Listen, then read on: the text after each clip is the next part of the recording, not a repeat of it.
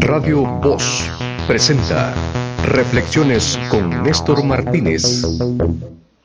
Buenas noches amigos y amigas, bienvenidos y bienvenidas a su programa Reflexiones conmigo. Pues sí, yo soy Néstor Martínez, no, no, hay otro.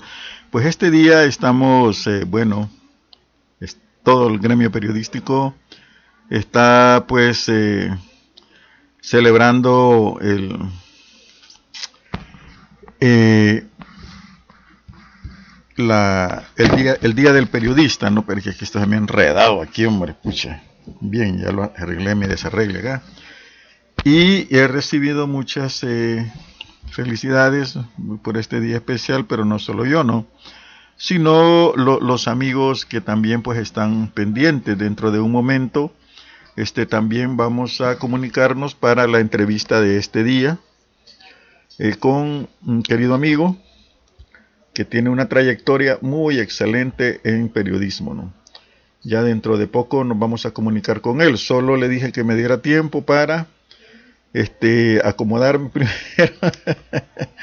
y luego pues este a, hablar de periodismo. Los amigos periodistas también están invitados a enviar saludos y todo lo que ellos quieran eh, para, ah, para este día que pues es muy eh, especial. ¿no?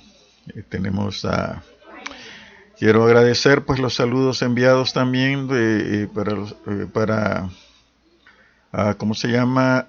Álvaro Darío, Rodrigo Sur, un gran abrazo querido amigo, Oscar Orellano, otro gran abrazo querido amigo, Pelimundo, que nos está escuchando, Héctor Rodríguez también, que se han sumado a un montonazo de saludos, eh, otros son mensajes particulares, otros eh, bien, eh, quiero, ah, aquí tengo saludar a Yuri, se hace llamar Yuri Fonson, no sé cuál es el nombre real, eh, a José Guzmán también, muchas gracias José Guzmán, a José Cándido Pineda, que está allá en, ahí, ¿cómo se llama? A Pastepeque, un gran abrazo José.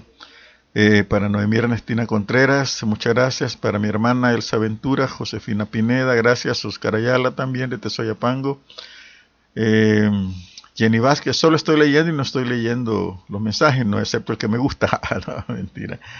Eh, eh, David Rodríguez también, felicidades, dice Sonia Escobar Guerrero, feliz día del periodista, Fidel Martínez desde Montreal, Ruth Murcia desde Estados Unidos, no me acuerdo dónde está, también feliz día, Miguel Mármol también es, es uno de los eh, coordinadores del FMLN, Julio Ramos, un gran y querido amigo, ¿verdad? Este sí lo voy a leer, felicidades maestro en tu día, no es tarea sencilla la de hacer periodismo de verdad en los actuales momentos. Adelante, no claudiques, abrazos Néstor, no claudicaré, querido amigo. Iván Escobar, también saludos Iván, también es periodista Iván. Pati Recinos, gracias Pati. Israel Teos, también extensivos saludos en el Día del Periodista, estimado Néstor, adelante con trayección editorial serio y el radial. Napoleón Alberto Ronaldo, muchas felicidades Néstor Martínez, tu aporte te hace sentir y contribuye a despejar y profundizar en el entendimiento de la realidad del Salvador. Palante amigo, de tu clase de periodistas se necesitan. Muy amables. Eh, también Amalia Pineda, pues eh, me llamo héroe y no merezco ser, esa palabra es reservada, pero le agradezco muchísimo la alta consideración y estima que me tienen. Hay otros amigos también, este María Silvia Guillén, también compa Gildes en Sunapán, espero que ya supera el COVID. Kenny Orellana, Ramón Rivas, que está en Holanda creo, eh, también nuestro querido amigo columnista, ah bueno ya lo mencioné, ¿verdad? También Guillermo Néstor Martínez, Carlos Morales, Sonia Escobar Guerrero, Ruth, Gerardo Martínez, un gran querido amigo también Gerardo, eh, felicidades también, a Nelson Salvador García, Dagoberto Nolasco, eh, Valdemar Raum, Carmen Ventura, mi hermana también, Geo Molina, gracias amigo, allá por La Paz, Paulino Espinosa, un gran abrazo, Paulino, Bianca Segura, también un gran abrazo, Bianca, Iván Ochoa, el único que me cambia el apodo, me dice el boy. Gladys Castellón, gracias. Eh, Amalia Alejandro en Suiza también, te enviamos un saludo hasta allá también. A Marlon Sandoval, José Napo, y Alirio Montoya, Israel Teos, David Rodríguez, ya lo dije, Víctor Salmerón, Ani Ábrego, Juana Pérez, Floridalia Gámez, un saludo también desde acá. Luis Alberto López Castillo, Fernando Palomo, Miguel Rivera Duarte, Doris Murcia, Rey Navarro, Oscar Sánchez, Maritza Vázquez, Gerardo Guillén, un saludo Gerardo, está cerrada la 1, podemos verte, Marta Arias, Dirk Holboetz, muchas gracias Dirk, es un fotoperiodista que estamos tratando de publicar en edición cero las fotografías de la guerra, muchas inéditas que él tiene, y esperamos darle una sorpresa uno de estos días, Mauricio Martínez, un abrazo Mauricio, Carlos Tomasino, Eliseo Platero, Francisco Portillo, un abrazo Francisco, y Hugo Sergio del Águila que está en Guatemala, creo que está, pero él es de México. Un gran abrazo, Sergio. En fin, pues un montonazo de ah, amigos, ¿verdad? Aquí Álvaro nos está enviando información, pero me la voy a reservar porque quiero contar otra anécdota. Y con después de esta anécdota, este voy a, pasar a, otras cositas también para luego pues este em, entrar ya en el programa que ya están esperando la llamada estamos listos para hacerla. Eh, quiero leer mi mensaje y dice mi mensaje particular dice a todos aquellos periodistas que escribieron en las páginas de oro de la historia del Salvador desde el fondo de mi corazón mi largo y cálido abrazo en su día a mis amigos periodistas que no lo hicieron, mi firme amistad. Al resto de periodistas un saludo y que la pasen bien. Así que, eh, pues, este, estamos aquí eh, viendo un suplemento que también de periodistas y un montonazo de cosas que me están enviando ahorita que las voy a, obviar. Un saludo también a la periodista este, ¿cómo te llamas? Pues aquí te tengo, ¿no? Raquel Cañas, que me ha estado colaborando, enviándome mensajes y a veces con un ruido. No he logrado quitarle los ruidos al nuevo teléfono porque no me gustan. Y bien, pero no es el ruido. Eh, gracias, hermano, hermano Ricardo, a todo el destino, a todos los que el destino les brindó una pluma, una hoja de papel, una libreta de apuntes, a los que descubren la verdad y la transmiten a todos, ¿verdad? Y los que tomaron el camino, felicidades periodistas, fuerte abrazo hermano. Muchas gracias Ricardo, un saludo que sé que me estás oyendo, ¿no? Eh, tengo algo que no voy a hacer porque el antivirus me está diciendo que reinicie la computadora porque se está actualizando, es para que vean que estamos con todo, mano.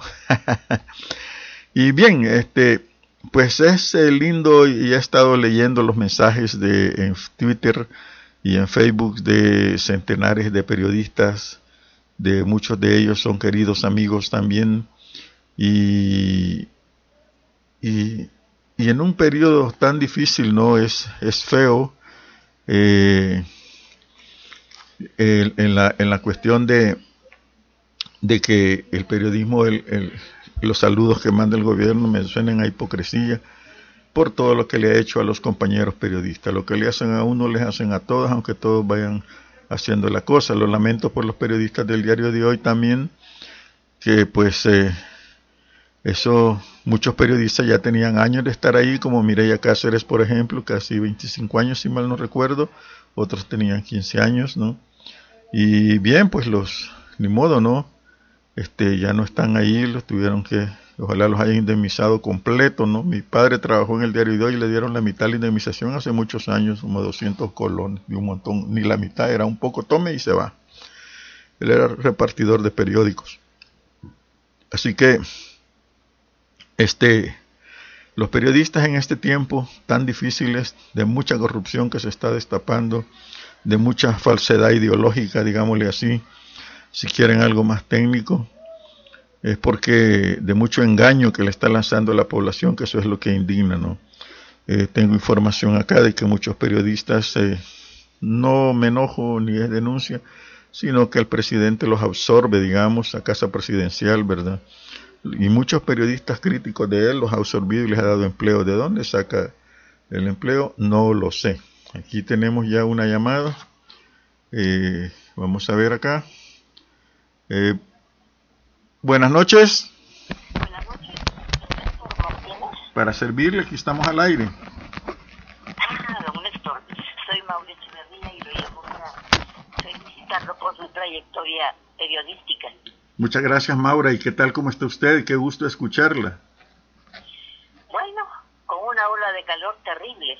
Exactamente. Pero, pero pensando siempre en las personas que que se distinguen en los distintos campos del quehacer humano, Así que para mí es un placer y una alegría saludarlo y desearle lo mejor. Muchas gracias, Maura, que muy finas sus palabras. Y también pues a usted que me, me alegra de, de, veras escucharla también, una poeta que me está saludando, una gran poeta que tiene el país. Y eso no nos equivocamos, mano. Muchas gracias. Ah, muchas gracias. Bueno. Mi cálido abrazo.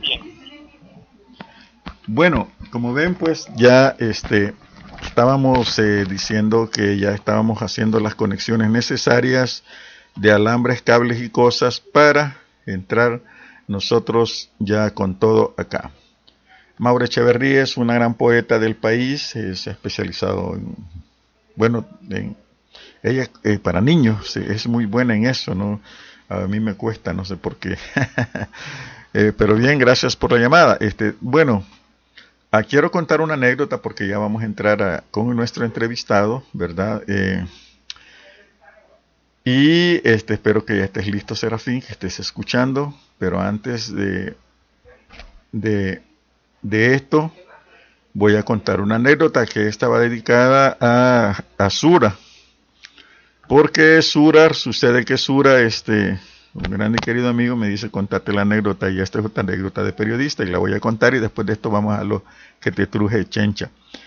Pues resulta que eh, yo estaba trabajando, colaborando más bien dicho, sí, trabajando si se tiene que hacer, para la agencia alemana de prensa, ¿no? Que era un jovencito que andaba siempre con su unas cosas de cuero que habían antes, yo le metía su libreta, grabadora, su lapicero, andaba todo uno. Iba en bus y me bajé ahí por donde Salandra Hermanos, una famosa parada de buses que está por el Parque San José, San Salvador. Y entonces este uh, sucede que de repente veo que me bajo y el montón de gente y cuerpo de bomberos alrededor de la plaza. Plazuela, no, es Plazuela, no es Plaza Morazán. Y ahí frente al Teatro Nacional, ¿no? ¿Y qué pasa ahí? Y vengo Néstor de periodista, ¿no? Eh, como ahí la agencia alemana estaba a la vuelta prácticamente, ahí pues donde está abajito de los cines España, ahí estaba la, agencia alemana en un edificio muy bonito, bien antiguo, donde está ahora creo que es para un supermercado, frente a los cines, eh, por ahí. España creo que son donde ahora venden cosas usadas enfrente, pues ahí estaba. Y me bajo yo ahí, viendo y qué pasó y me acerco a un bombero y le digo, ¿qué pasó? Y me dice, no, que fíjese que... y libreta en mano, pues no crean que platicando, libreta en mano. Y entonces vengo yo y le digo, eh, ¿qué sucede? Fíjese que unos muchachos agarraron a pedradas un panal del árbol, un árbol grande que habían ahí en la plaza Morazán, en la plazuela, y se derribaron un, un, el panal. Lo que sucede es que era un panal de abejas asesinas, señores. Y entonces, si usted se me dijo, sí, porque las abejas se andan por todos lados. Y yo empecé a notar y, a qué hora sucedió y, eh, cuánto tiempo paralizado el tráfico. Sí, no, la capital, todo esto está paralizado. Ok. Y ya es combatido. Estamos tratando porque se han diseminado y todo. Y oh, bueno, me contó toda la historia. Y vengo yo y salgo corriendo ya con datos y viendo si habían ya apoyado con las abejas, por supuesto.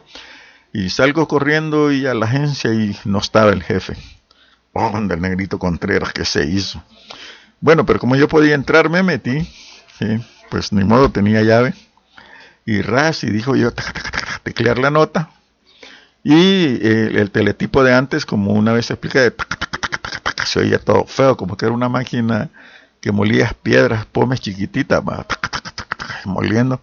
Y raca, raca, y le revisé la nota. A mi entender, estaba bien le di un tanto nervioso, yo dije, la voy a enviar ni modo. Chas, le envié. Y Chas envió la nota porque primero se revisa, se ve que esté bonita y Chas le envié. Yo no sabía muchas cosas de la agencia ni cómo se trabajaba en una agencia alemana de prensa. Fue algo eh, que yo ya me podía todo el trajín, pero no sabía cómo se trabaja, así que envié la nota. Al rato me quedé quieto allí y eh, la respuesta cuando el teletipo indicarlo, empiezan a caer respuestas. Tampoco podía el vocabulario de la, de la agencia, ¿no? Y al rato, yo, hasta me asusté porque estaba solo y estaba haciendo otra cosa. Deja empezó a sonar y el teletipo, ¿no? Y al rato llega, llega el negrito Contreras, ¿qué pasó, hermano? ¿Qué pasó? con su voz así apagada, ¿qué pasó? ¿Qué pasó, chinito? Mira, fíjate que me, ¿viste lo de las abejas? Ya envié una nota, qué, qué bueno, verá cómo va. Y ve, la cuestión era que yo enviaba las notas y tenía que firmarlas, no podía yo, porque tenía que pedir permiso para que yo firmara. Todavía no lo había hecho el negrito, entonces le puse a hermano Contreras. ¿Y qué pasó, mano?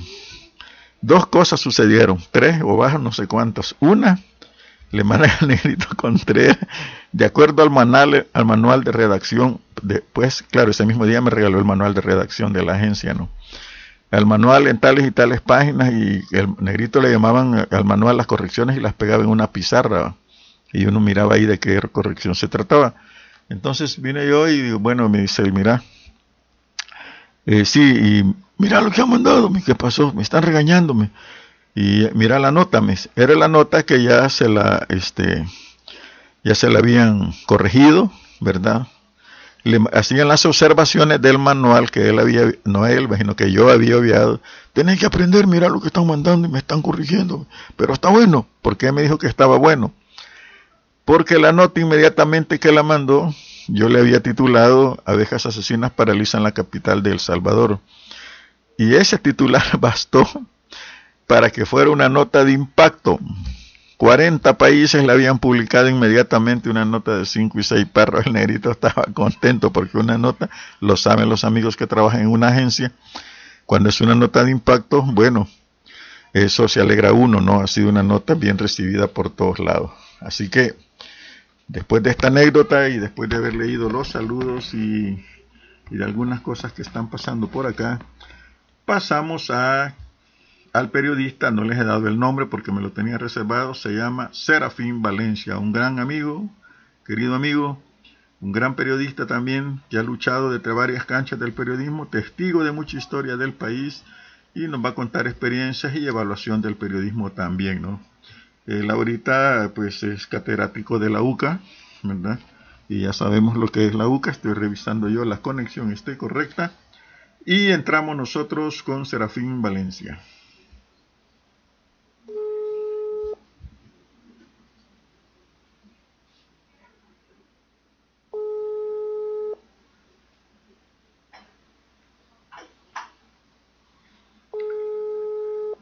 Bueno, estamos esperando que conteste. Estabas en línea, ¿no? Y eh, estaba, Serafín está enfermo, pero no de COVID, ¿verdad? Sino de otras cosas. Y ¿Ya? ¿Listo? Listo, hermano. ¿Cómo te va? Pues aquí, mira, buenas noches. Aquí en casa, recuperándome de una, ¿qué? Una eh, enfermedad casera. Digámoslo así, ¿eh? para que no se aflijan, ¿no? sí, nada que ver, nada que ver con, con, con el virus de moda. y muy de moda para largo rato tenemos ahí. Claro. ¿Cómo estás? Te presentaba, este, bueno, eh, Serafín ha sido presidente de la Asociación de Periodistas de El Salvador también, además catedrático, periodista radial, periodista de un sinfín de testigos. ¿Qué, qué opinas del periodismo en la actualidad, Serafín? Bueno, mira, yo creo que cada, cada, así como cada país y como dice alguien por ahí también cada sociedad, creo que también cada etapa eh, de tiempo tiene también su propio periodismo. Hoy no podemos hablar del periodismo que se hizo eh, en los 60, por ejemplo, tampoco de los grandes cambios que revolucionaron también los tipos de comunicación en los 70 eh, y ya aterrizando en el país eh, de digamos de las experiencias que vinieron a profundizar la experiencia periodística eh, durante la guerra. Se hizo un tipo de periodismo que el periodismo internacional pues vino a fortalecer con mucho énfasis. Eh, mm. luego, tampoco podemos, eh, en mi caso personal, yo me defino, digamos, como una especie de eh, una generación de, de traslape, digamos, entre ese tipo de, ese tipo, un periodismo de traslación entre ese periodismo del conflicto. Yo empecé ahí por 1991, eh, mm. ya los últimos disparos del conflicto, eh, al periodismo de transición que se desarrolló durante todo eh, la década de los 90 y luego ya el periodo de los 2000. Es decir, cada etapa, cada década va teniendo sus propias características. Y bueno, creo que en los este periodismo de transición ayudó como a esa a ese proceso, digamos, en términos periodísticos, de volver a la búsqueda y rebúsqueda de cómo hacemos el periodismo ahora que se terminó el conflicto, ah, cómo lo, lo reformulamos. Las empresas también creo que entraron en esa discusión eh, hacia dónde lo enfocamos. acordate que, habíamos, había un grupo de credibilidad, no teníamos mucha credibilidad en esa época. Claro, eh, las empresas empezaron a ver el tema de la tecnología, pensaron mucho en los grandes despliegues, las dos principales empresas periodísticas empezaron a invertir en las grandes, eh, ¿cómo se llaman? Las rotativas, las ¿verdad? Rotativas, sí. Sí, y fue hasta mediados ahí de los noventas que aparecieron eh, proyectos de investigación periodística fuertes en ambos periódicos. Recuerdo, sí. Eh, sí, eh, los dos empezaron en esa, digamos que ese tipo de competencia es buena, ¿verdad? a crear pequeños equipos de investigación periodística. tanto el diario de hoy como la prensa gráfica generaron investigaciones bonitas, muy interesantes eh, no existía todavía el faro, por supuesto. Y luego, ya en la siguiente etapa, eh, pues eh, vemos el aparecimiento de otro modelo de periodismo, que es el periodismo digital, ya en los de los 2000 en adelante, y allí sí ya hace su presencia el faro, ¿verdad? Eh, y otros periódicos, otros medios también, por supuesto la radio jugó su papel importante, yo vengo de la radio, y este la YSUCA jugó un papel importante también con otro tipo de, comunicación, la comunicación alternativa, eh, como la que se hace aquí en Edición Cero, eh, comunitaria. Y bueno, eh, así, cada, creo yo, cada etapa ha tenido su propia característica, pero hoy estamos en una situación, eh, yo diría, en, un proceso otra vez de rebúsqueda.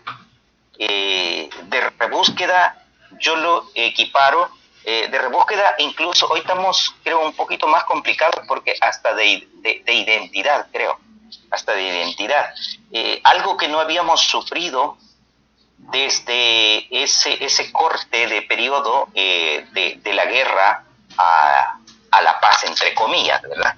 Este, ¿Por qué? Porque eh, las empresas están en tremenda crisis. Hoy, entre ayer y hoy, han sido despedidos de dos empresas periodísticas eh, casi un centenar, prácticamente un centenar de, veras. de periodistas y trabajadores de medios de comunicación. Solo ayer se fueron, se fue medio centenar del diario de hoy. Eh, 15 periodistas, periodistas de redacción, y el resto trabajadores de distintas áreas de esa empresa, ¿verdad? Ahora estábamos eh, almorzándonos ahí con la noticia de que también en otro medio, lo voy a decir, el diario El Mundo, también ha tenido que recortar eh, a buena parte de su personal, se habla por ahí de entre 40 a 45 eh, uh. trabajadores, trabajadores, eh, ahí por suerte no se ha tocado al personal eh, de prensa, es decir, a periodistas, a reporteros y redactores, pero sí se ha tocado a trabajadores relacionados al proceso de información.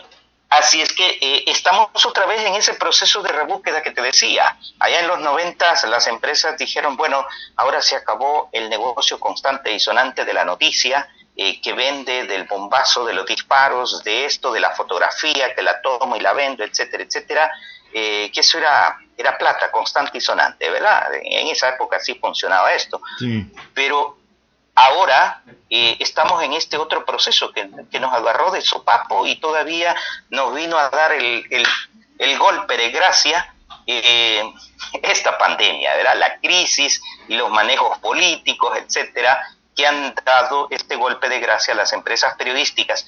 Pero por el otro lado, también nosotros los periodistas estamos como, como así, eh, algo asustados, ¿verdad? Es decir, bueno, ¿y, y, cómo, hacemos? Algunos seguramente se están preguntando, bueno, pero sin empresas periodísticas, ¿yo cómo voy a trabajar? ¿Cómo me voy a adaptar? Etcétera. Claro, es, es un momento eh, que estamos viviendo de incertidumbre, de, sorpresas e incertidumbres eh, de futuro eh, en medio de toda esta situación, te digo, pero claro, también hay otros, otros espacios de luces interesantes de que en medio de esta crisis también política hay otros buenos esfuerzos de periodismo, eh, de buen periodismo, que ojalá esta sea el, el, ala, el brazo que se desarrolle con fuerza en adelante, pese a los mm, al, al, a la oposición del poder, eh, del poder en todo sentido, ¿verdad? Que se opone a la existencia y el crecimiento del periodismo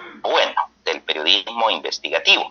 Entonces, ojalá eso sea. Exacto, el, llamado periodismo crítico, que para mí el periodismo debe ser así, ¿verdad? Si no es crítico de la realidad, eh, pues no hay periodismo, ¿verdad? Porque el periodismo no hace otra cosa más que ver la realidad, observarla, analizarla y luego abstraer de allí un contenido.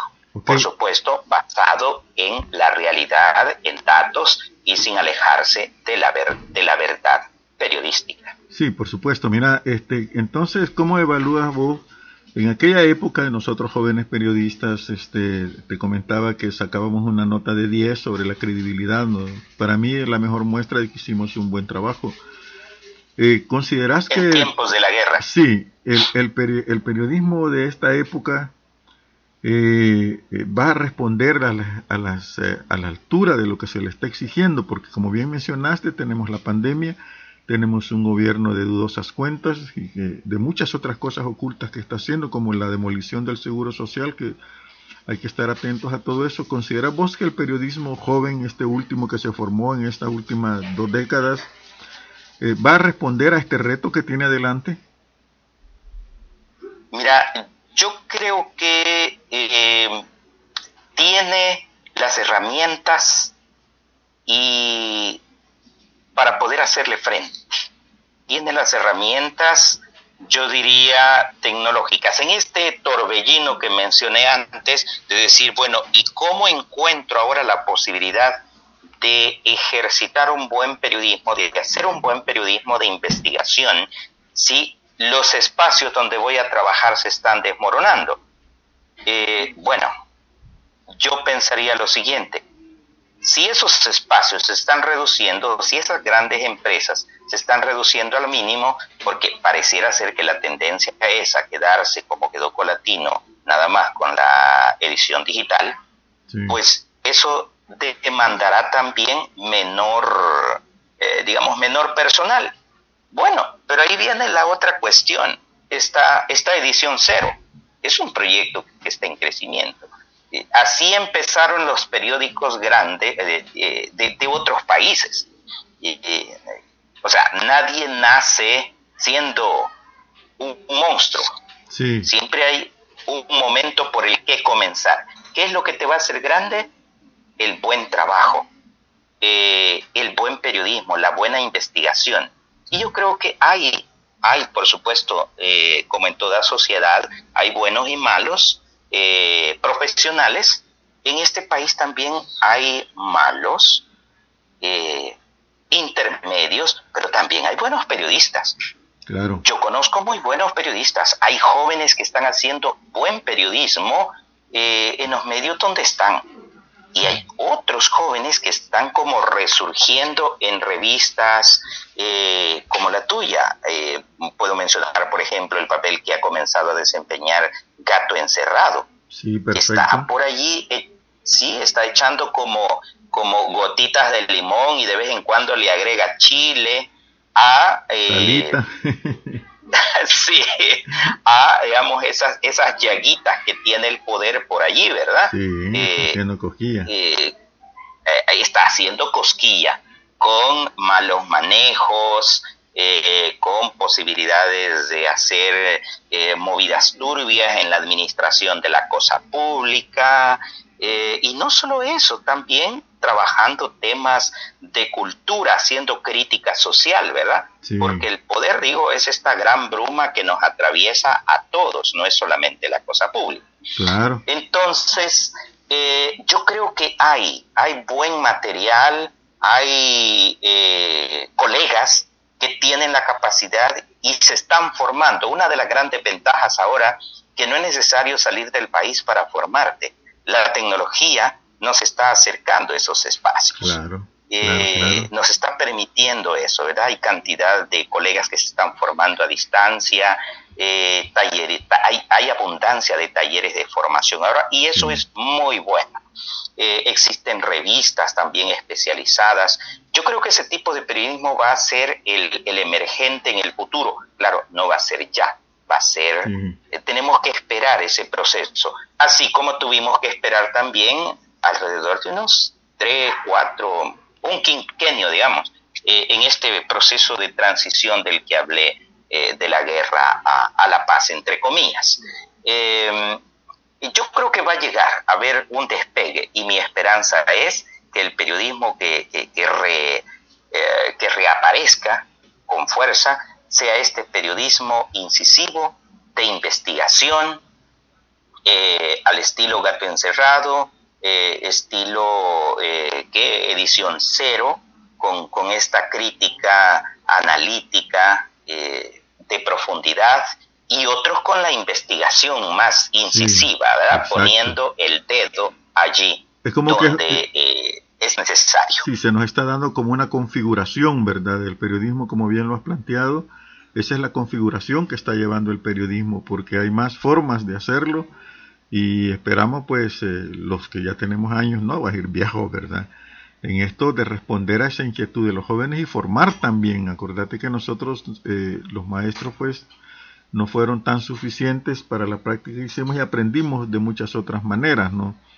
Eh, con Claro. talleres también afuera, gente de experiencia que vino para acá precisamente, ese roce que tuvimos nosotros con grandes periodistas que nos enseñaron muchísimo.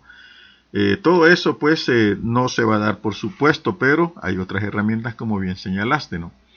Y sí, el periodismo que está emergiendo es ese periodismo que, como insisto, repito, bien lo configuraste, y esperamos que así sea, ¿no? Que el periodismo joven responda y que sus técnicas también pues sean las redacción, fotografía, cámara, lo que ocupen, las apliquen muy bien, ¿no? Porque requiere de eso también. Así es, eh, lo has dicho eh, con este ejemplo, en tiempos de la guerra ustedes fueron nutridos por eh, grandes figuras del periodismo internacional ahora, ¿verdad? Sí. Eh, Meiselas, por ejemplo, en la fotografía, Ah, sí. eh, que es una figura internacional, Sí. ¿verdad? Está este otro señor de la, de la televisión, eh, que, que es asesor del Congreso, que hace ahora investigaciones Mm, en, en América Latina sobre seguridad. es- es- se me escapa el apellido, por pero ahí son, estoy suscrito a su página, por cierto. sí, son tremendas figuras del periodismo que vinieron a este país y formaron, eh, digamos, en medio, en medio del ejercicio periodístico, formaron. Y una de las características que tiene el salvadoreño, y eso es bueno, es que ve y aprende. Ah. no solo ve y deja Esa es una pasar. característica que es de todos y lástima que los gobiernos no la han sacado jugo, no le sacan jugo a eso. Sí, sí, porque ellos no vinieron a fundar una escuela, ellos vinieron a trabajar. Sí, Pero los salvadoreños aprendieron viendo eso, ¿verdad? Eh, pues ahora las condiciones son distintas, ahora las- eh, eh, eh, hay formación en línea, es decir, la tecnología lo ha facilitado y hay esa posibilidad. La tecnología también está abriendo esta posibilidad que te decía de, de- de que se le llama el emprendedurismo. Pues qué Sí. mal está. Yo creo que aquí eh, hace falta am, ser un poco más aventurero y aquí una un, un mea culpa un llamado, por supuesto, a la, a la academia, ¿verdad? Las Sí. academias deben de, de- de empezar a crear eh, quizás eh, posgrados en eh, emprendedurismo, en, administración de medios, que, es algo que de años hace falta, ¿verdad? Aquí a los medios de comunicación los ponen a administrar administradores de empresas, cuando administrar un medio es, es diferente administrar una empresa que hace zapatos o churritos. Oh, sí, claro, claro, claro. Y peligroso forman churros, más estudiantes churros y periodismo churro. claro, no, es, ese es el problema. Y justo eso, ¿verdad? Eh, hay universidades también, hay, hay, hay, ojo con eso, hay universidades eh, que tienen las carreras de comunicación y periodismo eh, que lamentablemente me atrevería a decir no están dirigidas por comunicadores o periodistas, sino por otras carreras que son parte del abanico que comprende el mundo de las comunicaciones, pero no necesariamente son periodistas, pero forman periodistas. Y allí sí hay un problemita, ¿verdad?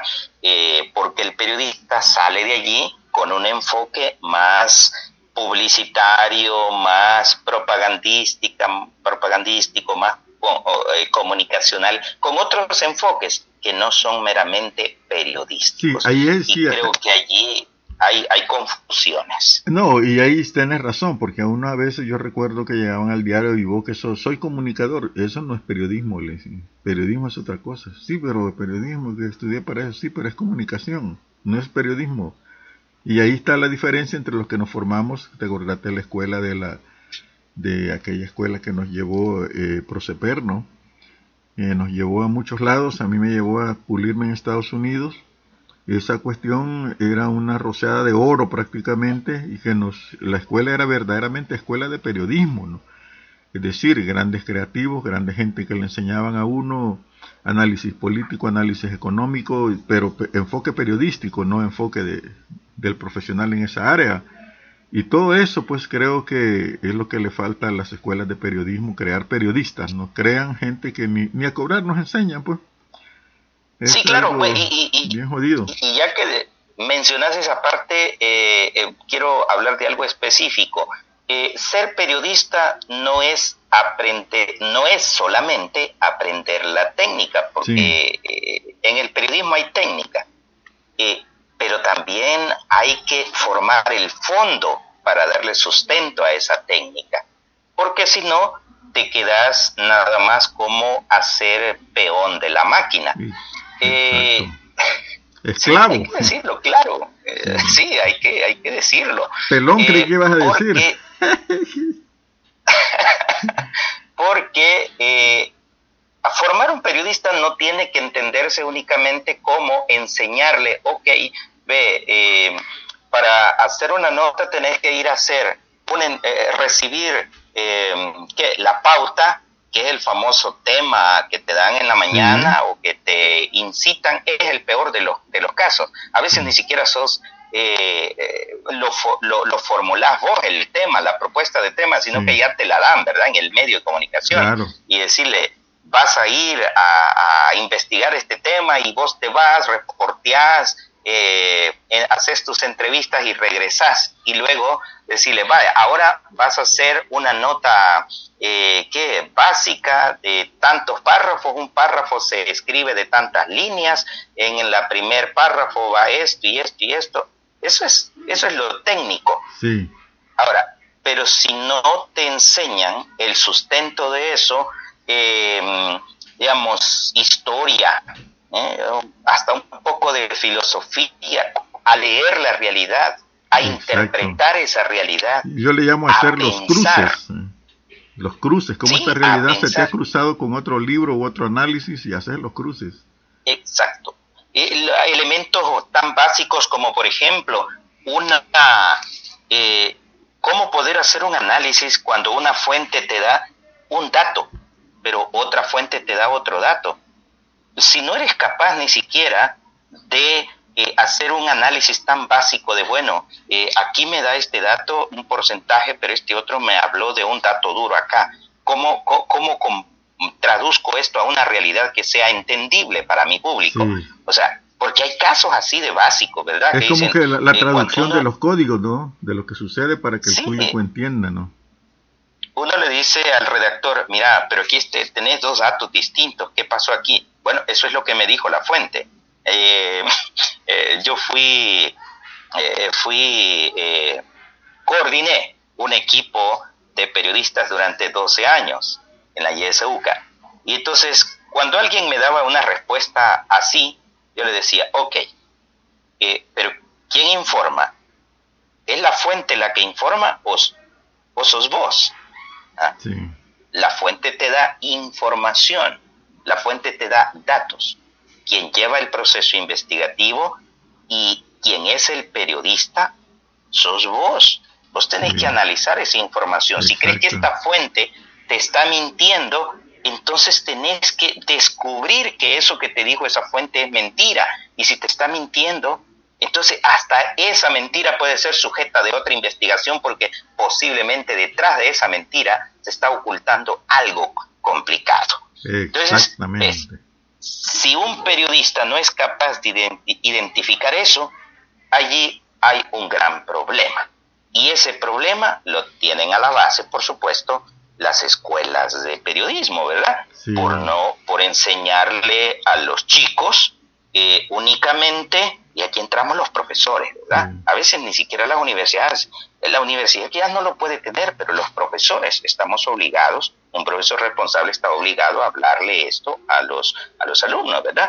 Eh, no solo enseñarle, miren, una nota se hace así, así, una nota de radio debe llevar audio y escribirlo de tal manera coloquial que sea, eh, que eh, genere imágenes mentales y con eso el radio escucha, entienda bien, se haga las imágenes que uno está tratando de transmitir.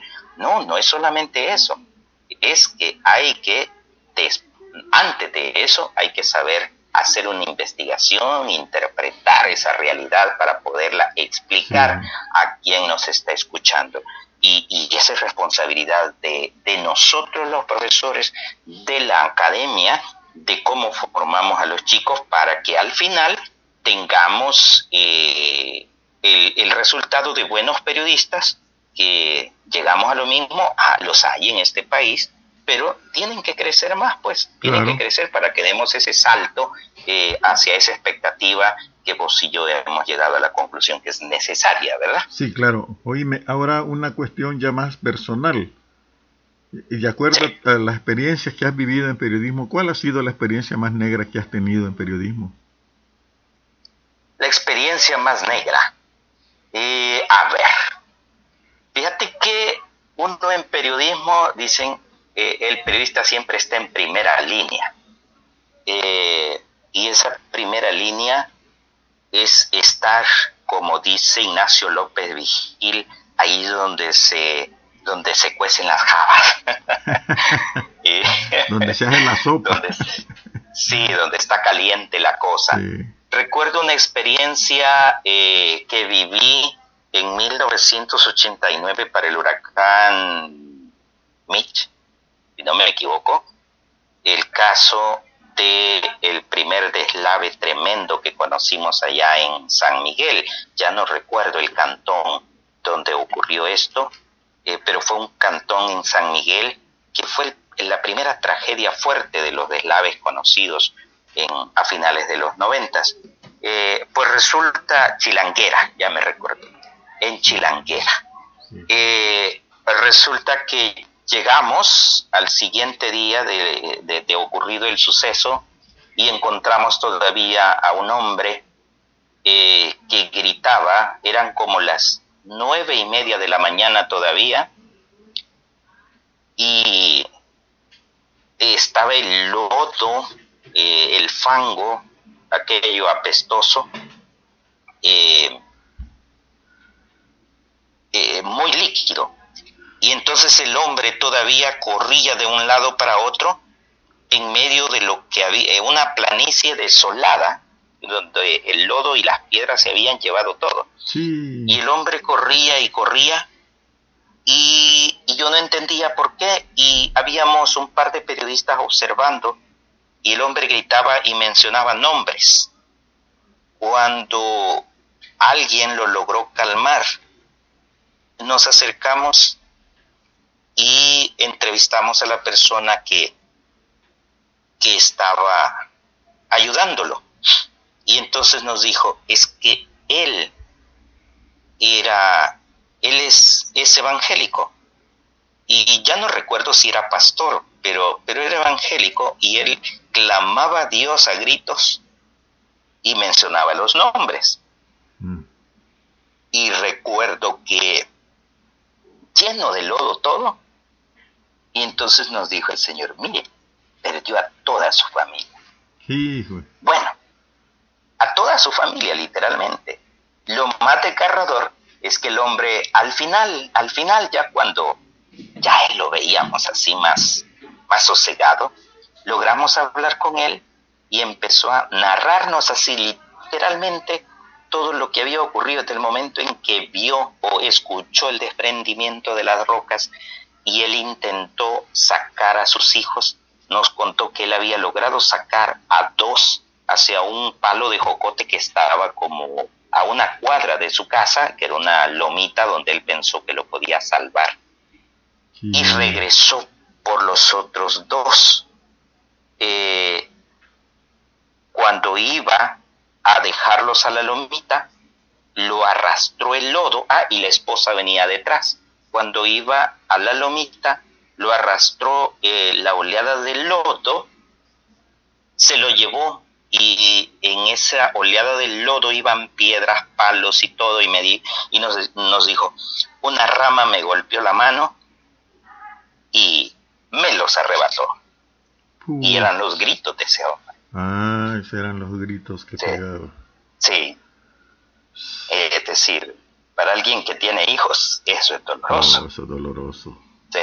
Y, y sin Entonces el hombre, sí, el hombre lloraba a gritos y, y, y eh, lo impactante quizás es eso, ¿verdad? Eh, es decir, el hombre clam lloraba a gritos y, y, por momentos quizás en, en, su, en su desesperación le reclamaba, porque eso era lo, lo, lo, lo complicado del asunto, porque cuando supimos que él era evangélico, es decir, una persona creyente, ¿verdad? Sí. Y había momentos que le reclamaba a Dios, Ah, le reclamaba a Dios lo que, lo que había hecho ¿va? en su en su sentido de creencia. Le decía que por que qué estaba se los viviendo. quitaba. Sí. Sí, Ah. eh, ese hombre estaba totalmente destruido. O sea, era para mí la máxima expresión del- de la tragedia, de los casos de tragedia que yo logré eh, ver. Claro. y eso fue e- eso fue terrible. Entonces digo eh, uno de periodista estar en esa primera línea es complicado. Eh, así como muchos de ustedes que estuvieron en la primera línea durante la guerra eh, fue complicado también porque voy a entrar a otro elemento las generaciones y generaciones de periodistas que hemos venido trabajando en este país y no solo en este país en el mundo creo eh, muy poco nos hemos, eh, muy poco hemos conocido, si es que algunos lo han conocido, el tema del autocuido, Sí. de la resiliencia, es decir, vaciar luego esas emociones que uno adquiere y acumula cuando anda en esa primera línea. Ya no quiere ver Eso uno lo nada. supe hasta Sí. hoy después. Sí, eso es Exacto. importante. Sí. Eh, eso es importante. Luego eh, de haber visto eso, las tragedias esas, bueno, nos venimos a encontrar con las tragedias humanas de eh, la violencia por pandillas, donde también vi testi fui testigo de algunas cosas tremendas, ¿verdad? Que son Sí. incontables eh, y de, y, y- y de situaciones tremendas que esos muchachos eh, hacían y siguen haciendo y que ellos eh, hasta te convocaban a veces a algunas conferencias. Estoy hablando de allá por los años que a principios de 2000. ¿m? Sí. hasta te convocaban para mostrarse, a mostrarte ya lo que ellos tenían de armamento, etcétera. Sí. Y luego te ponías a pensar que con eso hacían lo que en otra, en, en, en otra escena habías visto el resultado. de lo que ellos hacían con eso que te estaba, Ahora, pasando, mostrando en esa... Pasando a la página de la tristeza, ¿cuál es tu mayor alegría como periodista en tu experiencia? Mira, fíjate que mi, mi, mayor alegría ha sido este trabajar para el gremio. Eso, eh, yo tengo, llevo ya eh, afiliado a la asociación, a ver, entré a la asociación en 2003, oficialmente, ¿verdad? No porque estaba por ahí cerca, merodeando desde el 98, 99, por ahí. Este, pero entré oficialmente en 2003 y bueno, desde entonces estoy ahí trabajando. Han habido momentos interesantes, eh, momentos de alegría, digo, porque para mí, en lo personal, cada quien con, sus experiencias, ¿verdad? Para mí eh, no hay mejor manera, no hay mejor satisfacción que, eh, digamos, saber que se aporta algo para beneficio de alguien más. Y en mi caso personal, en situaciones críticas, eh, lo, he, lo he hecho en situaciones eh, de injusticia laboral, en situaciones eh, de emergencias como la que estamos viviendo, ¿verdad? Entonces, eso ha sido satisfactorio para mí, o sea, ha sido interesante, más allá de, otras cosas personales, ¿verdad? Ya lo, lo máximo ha sido eso, y, saber pues que, que, sigo aportando desde ahí porque sigo en la asociación y sigo eh, sigue siendo satisfactorio a pesar también de los bemoles que a veces hay eh, y que reconozco son cosas eh, del día a día también del trabajo colectivo verdad la diferencia de pensamiento etcétera etcétera pero uno se divierte también haciendo haciendo eh, ese tipo de trabajo colectivo y gremial. Así es que esa es mi respuesta. la, mejor experiencia del periodismo es mi trabajo eh, gremial. Ok, y de, lo que has hecho, muy buen trabajo, por cierto, ¿no? fui testigo de tu trabajo, de tu forma política, bien muy hábil de manejar los asuntos de los periodistas y bien, yo pues eh, si quiero contarte algo, no te voy a pedir que estés de acuerdo conmigo. Recientemente nombraron una plaza, ¿verdad? Con el nombre de Meco. Ah, la alcaldía aprobó. Yo digo, está bien, por lo menos, pero cada vez que se muera un periodista de los grandes va a haber que hacer plazas por todos lados de periodistas. Porque eh, yo pedí que por lo menos que hicieran una placa y empezaran a ponerle nombres así, ¿verdad? y cada vez fuera creciendo con periodistas, porque me estaba acordando yéndote de los maestros que tuvimos nosotros, Eduardo Cubillas Colorado, René Contreras, el licenciado Roberto Mazo, eh, que también fueron periodistas o fotoperiodistas como Luis Galdames, eh, la muñeca también, que también es de apellido Luis, pero no me acuerdo el nombre. Este, también Luis Romero. Luis Romero, exacto, y tenemos aquel periodista que de nariz grande, ¿cómo se llamaba? Era fotoperiodista también que fueron grandes en su trabajo también, y mucho más humanos también, y todas esas situaciones que, que se dan, pues amerita que hay, hay más, deben, van a ser más plazas que van a tener que renombrarse con este montón de periodistas y más que te he mencionado, ¿no? que han hecho su, su, su trabajo muy importante. Así que, este, pero qué bueno que pues estás contando el cuento también muchos periodistas se han enfermado, pues lamentablemente otros también han fallecido, eh, la pandemia ha cerrado medios, está modificando medios y a ver cómo pues se adaptan los periodistas también, ¿no? Estamos tratando muchos, espero que mi medio algún día lo convierta en una escuela de periodismo también para prácticas de, muchos alumnos, ¿no? Pueden seguir, miren, ahí pueden hacer una práctica, ya sea de radio, ¿no? Hacer un programa y transmitirlo por acá está abierto también a todo eso, ¿no? Así que un gusto fue Serafín Valencia que haber conversado con vos. Me quedan unos minutos para contestar y, otras cosas que me están enviando por acá. ¿Un mensaje para los periodistas? Bueno, no, también para mí ha sido un enorme placer compartir en este espacio interesante que tenés en, en, este medio, ahora es multimedia. ¿eh? Callate, me acabas de hacer palabra. Me estaba acordando un querido amigo allá, espérame, te voy a interrumpir tu mensaje final, allá en, en España, ¿no? del país de España, ¿no?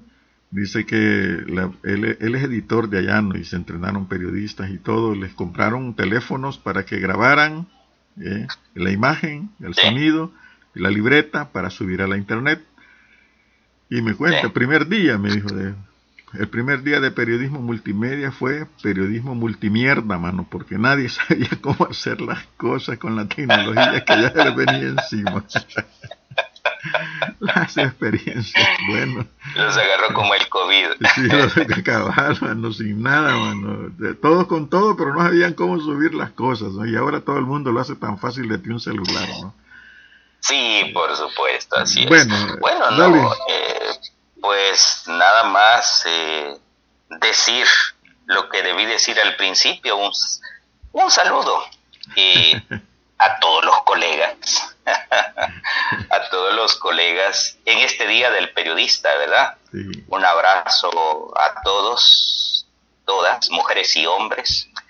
Eh, mis muestras de solidaridad con aquellos que lamentablemente hoy, ayer y hoy, eh, fueron cesados de sus puestos de trabajo. solidaridad, sí. Es jodido eso. En, en estos días, bueno, eh, vos ya lo viviste. En estos días, eh, dejar de percibir un ingreso, aunque sea pequeño, pero permanente, es complicado, ¿verdad? Sí. Entonces, solidaridad con ellos. También, eh, aunque sea un segundo de pensamiento para los cuatro colegas también, en memoria de los cuatro colegas que se ha llevado ya este jodido virus. Eh, y, bueno, pues también, también en medio de toda esta situación, un mensaje de ánimo para todos, ¿verdad? que eh, los periodistas, sí, los periodistas eh, nos caracteriza lo siguiente, que un día estamos en la tragedia, en, en, el fango, como la escena que les narré eh, de allá de Chilanguera, viendo eh, lo peor, eh, las peores bajezas del ser humano como las, las que uno vive, vivencia a través de la violencia cotidiana, pandilleril, y de otra índole. Pero un par de horas después podés estar en un hotel cubriendo otro tipo de eventos. La riqueza del periodismo, ¿no? Todas las facetas del periodismo que se mueve uno en varios ámbitos. En varios ámbitos, un momento en la mañana podés estar entrevistando a un ciudadano, eh, a un ciudadano, digamos, eh, de a pie, eh, y tal vez en la grabación anterior un par de horas antes has estado con algún personaje famoso eh, entrevistando, ¿verdad? Es decir, te moves en, diferentes áreas y, conoces eh, diferentes puntos de vista, diferentes comportamientos, y eso es rico, porque te enriquece también como, o te debería, te debería enriquecer como persona. Claro. No debería de emborracharte, sino que eso te debería enriquecer. Eh, algunos los emborrachan, pero no debería ser ese el resultado.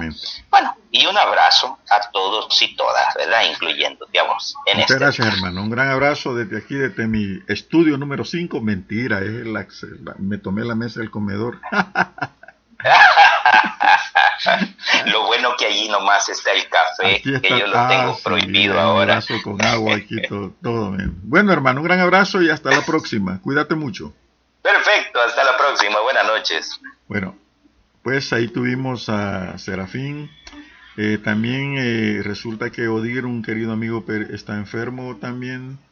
Y este, pues, eh, ojalá Odir, este, te recuperes. Entonces tenemos también un saludo de Susana, manda florecitas ahí, gracias Susana. también tenemos un saludo también eh, para Rodrigo, su compañera Sara, a Miguel, a los tres, un, gran abrazo y pues esperamos que les haya agradado. También tengo un saludo que lo voy a transmitir también. Eh, aquí está y aquí vamos a estar. Oigan este saludo hermoso que me ha llegado por acá y vamos a compartirlo ahorita.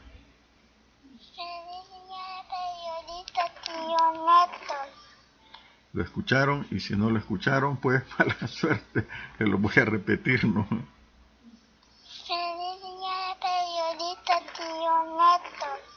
Ahí tenemos una muestra de un cariñísimo muy especial, ¿no? Y también...